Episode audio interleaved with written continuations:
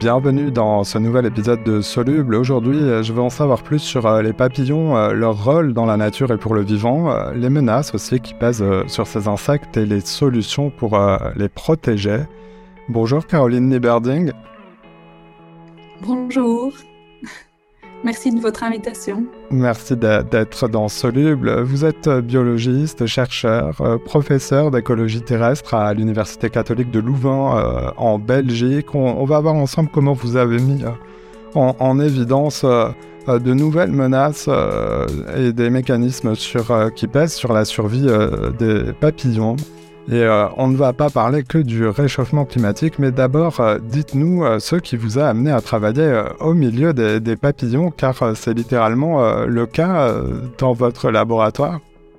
Effectivement. Donc, les papillons, c'est un modèle d'étude très intéressant parce que les gens aiment les papillons.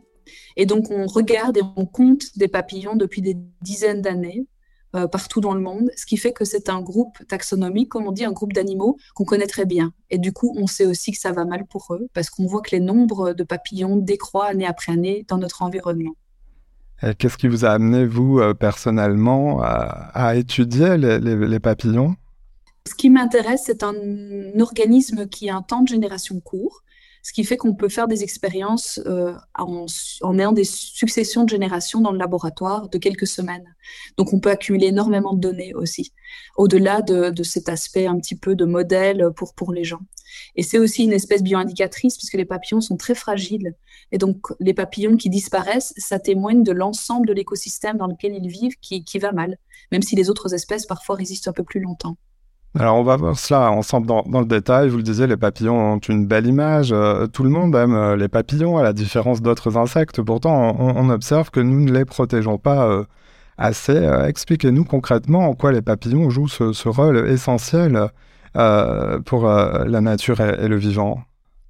Alors le rôle des insectes et des papillons en particulier dans l'environnement, c'est parfois une question qui peut poser problème au niveau éthique parce que on cherche finalement à justifier la protection d'une espèce par son utilité, notamment pour les activités humaines. C'est ce qu'on appelle les services écosystémiques et clairement, c'est une façon de justifier en fait les efforts qu'on pourrait faire pour la conservation de certaines espèces.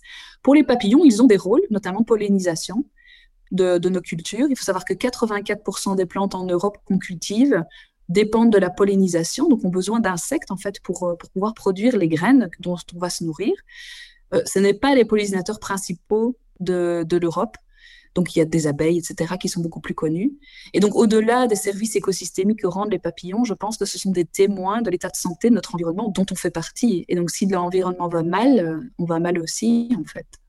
Ce sont des témoins, justement, quelles sont les, principales menaces qui, pèsent sur ces espèces, sur les, les papillons? C'est l'action de l'homme, euh, comme toujours, j'ai envie de dire?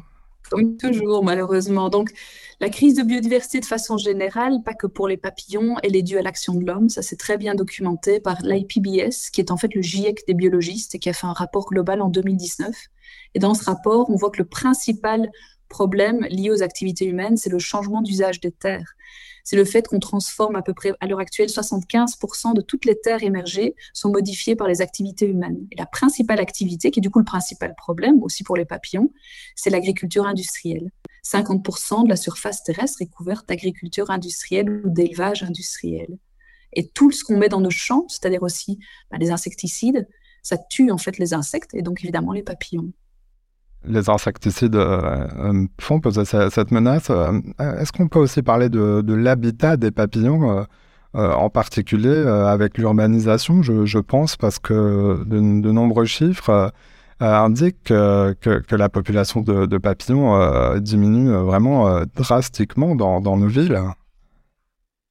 Alors, déjà dans les villes, c'est pas l'habitat naturel des papillons, et donc vous avez tout à fait raison de dire que le deuxième changement majeur d'usage des terres chez nous et dans le monde, au-delà de l'agriculture, c'est l'urbanisation.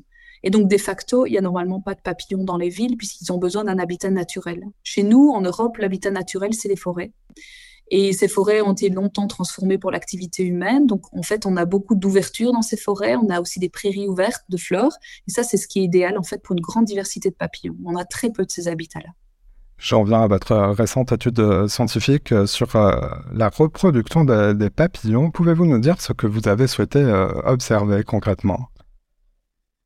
Alors concrètement, il y a d'autres menaces aussi qui pèsent sur la biodiversité, incluant les papillons, au-delà de cette principale menace, et notamment le réchauffement climatique, qui est beaucoup plus médiatisé. Alors ce qu'on sait concernant le réchauffement climatique, ben, c'est que ça produit en fait un déplacement des populations animales, dont les insectes, vers des températures plus fraîches. Donc dans l'hémisphère nord, les populations, les aires de distribution des espèces migrent vers le nord. Mais simplement, on ne sait pas grand-chose de plus concernant les réponses des populations au réchauffement climatique. Et ce que notre étude a montré, c'est que ça modifie aussi en profondeur le comportement sexuel des papillons. Et malheureusement, ça a tendance à accentuer les problèmes puisque les accouplements en fait sont moins adaptés qu'auparavant, ce qui risque d'accélérer en fait l'extinction des espèces. le réchauffement climatique, euh, c'est une, notion qui, évidemment est dans l'actualité euh, maintenant quotidiennement, mais qui peut paraître aussi un peu éloignée de, de tout un chacun en termes concrets. Euh, vous avez observé euh, précisément euh, au niveau de la température, vous avez fait des, simulations. Est-ce que vous pouvez nous en dire plus? Oui, bien sûr. Donc, les, climatologues qui sont rassemblés dans le GIEC, qui depuis 30 ans quantifient réellement le réchauffement climatique, donc là, on a 1,2 degré d'augmentation de température mondiale depuis, par rapport à 1850, ont aussi en fait des prédictions par latitude plus localisée. Et donc, nous, c'est ce qu'on a fait. On a simulé le réchauffement climatique sur les 100 prochaines années dans le pays d'origine des papillons que je peux élever au laboratoire au et qui viennent du Malawi. Et en fonction du scénario, vous savez que bah, les climatologues disent qu'en fonction de nos réponses et de nos changements d'activité humaine, ça va, chauffer plus ou ça va chauffer moins. Donc, on a utilisé différents scénarios, mais chacun de ces scénarios aboutit à la même réponse, qui est que les papillons qu'on élève à plus haute température, dans ces régimes prédits qu'ils auront dans 100 ans, eh bien, vont en fait produire des formes de, qu'on appelle phénotypiques, donc des formes, en ils ont une, forme différente, ils se ressemblent pas, et ces formes vont pas être adaptées au climat tel qu'on l'aura euh, dans 100 ans. Vous le savez, euh, nous sommes, vous êtes aujourd'hui dans un podcast euh, de solutions. J'aimerais voir euh, avec vous les solutions autour desquelles la communauté scientifique s'accorde pour préserver les insectes et, notamment les, papillons. quelle est la priorité selon vous Vous m'avez parlé du réchauffement climatique, mais aussi de l'habitat. Sur quoi agir? Donc on peut agir au niveau global, donc c'est des réponses structurelles on peut agir au niveau individuel. Alors, il faut savoir que les principales réponses vont être structurelles. Donc, ça ne sert à rien de culpabiliser les gens parce que euh, au jour le jour, ils ne font pas des actions euh, importantes. Mais c'est important de comprendre où le global peut agir. Et donc, il faut connaître l'origine du financement actuel des subventions de l'agriculture industrielle qui vient de la politique agricole commune, donc de l'Europe, où 25% du budget est en fait alloué à l'agriculture industrielle et ça fait à peu près quand même 40 à 60 milliards d'euros par an.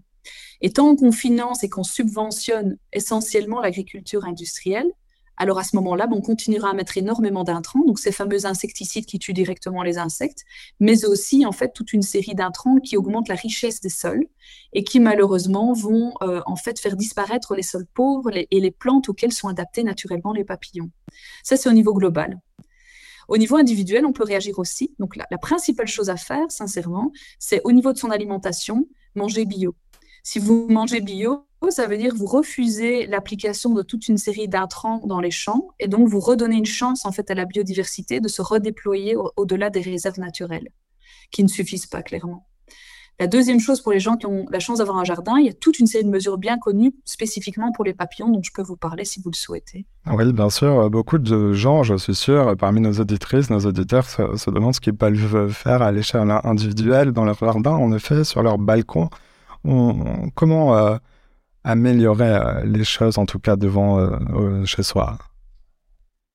Alors, il y a plein de choses à faire et si vous voulez en savoir plus, puissamment en podcast, c'est court. Il y a notamment en fait des, fiches techniques qui sont disponibles au niveau de la Wallonie pour la Belgique. Je suis que certaine que ça existe aussi en France, mais globalement, il faut laisser un petit peu l'ensauvagement revenir dans, dans le jardin. Donc, par exemple, tondre beaucoup plus rarement et même essayer de limiter les zones de tonte pour ne pas tondre tout le jardin en même temps. Ça, ça va faire revenir des fleurs.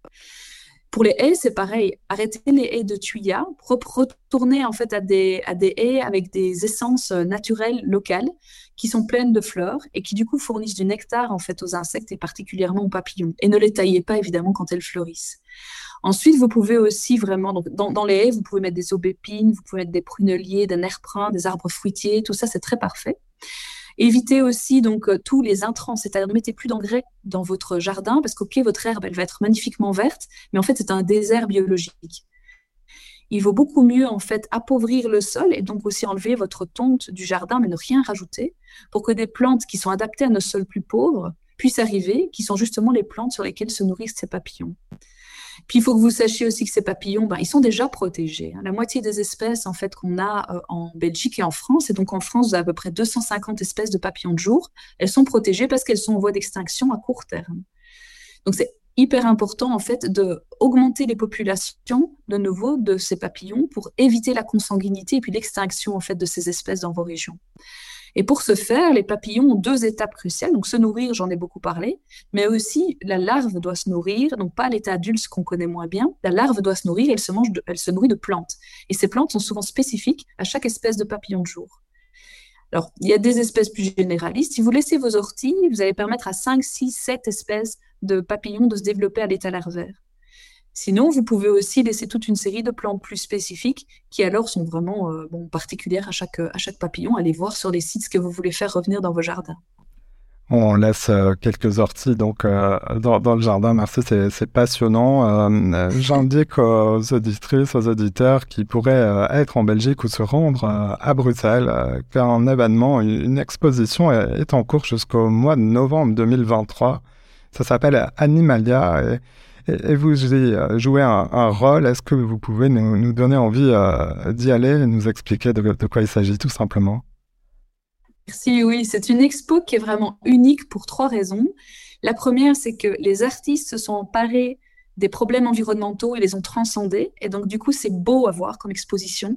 Donc, on a la chance d'avoir euh, cette expo dans le musée du train avec des magnifiques machines auxquelles ont été ajoutées euh, des sculptures animalières en taille réelle, plus vraies que nature, une, quarantaine, par un, un, sculpteur euh, très connu en Belgique. Et donc, on a ce dialogue machine animaux qui est assez impressionnant. C'est un peu comme de l'art nouveau, en fait. À l'époque, on avait le fer qui était mélangé à l'art floral. La deuxième raison, c'est que c'est la première fois qu'on parle en fait de la crise de biodiversité en dehors des musées d'histoire naturelle. Donc, on a fait un énorme effort scénographique pour rendre cette crise de biodiversité intelligible et, intéressante. Et la troisième raison, c'est que je suis accompagnée de, l'ancien vice-président mondial du GIEC pour les aspects de climatologie. Et donc, c'est aussi la première fois qu'on parle des dérèglements climatiques et de la crise de biodiversité en même temps. Et c'est important parce que ce sont des causes qui sont en partie les mêmes, des conséquences qui sont en partie les mêmes pour nous les humains, et les solutions sont en partie partagées pour ces deux types de crises. Voilà, donc euh, c'est jusque début novembre. Je mettrai le, lien euh, dans la description. Euh, Animalia, donc à Bruxelles, en, Belgique. merci d'être passé dans, dans Soluble, le podcast qui médiatise les solutions. Merci Caroline Nieberling. Je vous en prie Simon. Merci beaucoup pour votre temps. Voilà, c'est la fin de cet épisode. Si vous l'avez aimé, notez-le, partagez-le et parlez-en autour de vous. Vous pouvez aussi nous retrouver sur notre site internet, c'est soluble.media. À bientôt.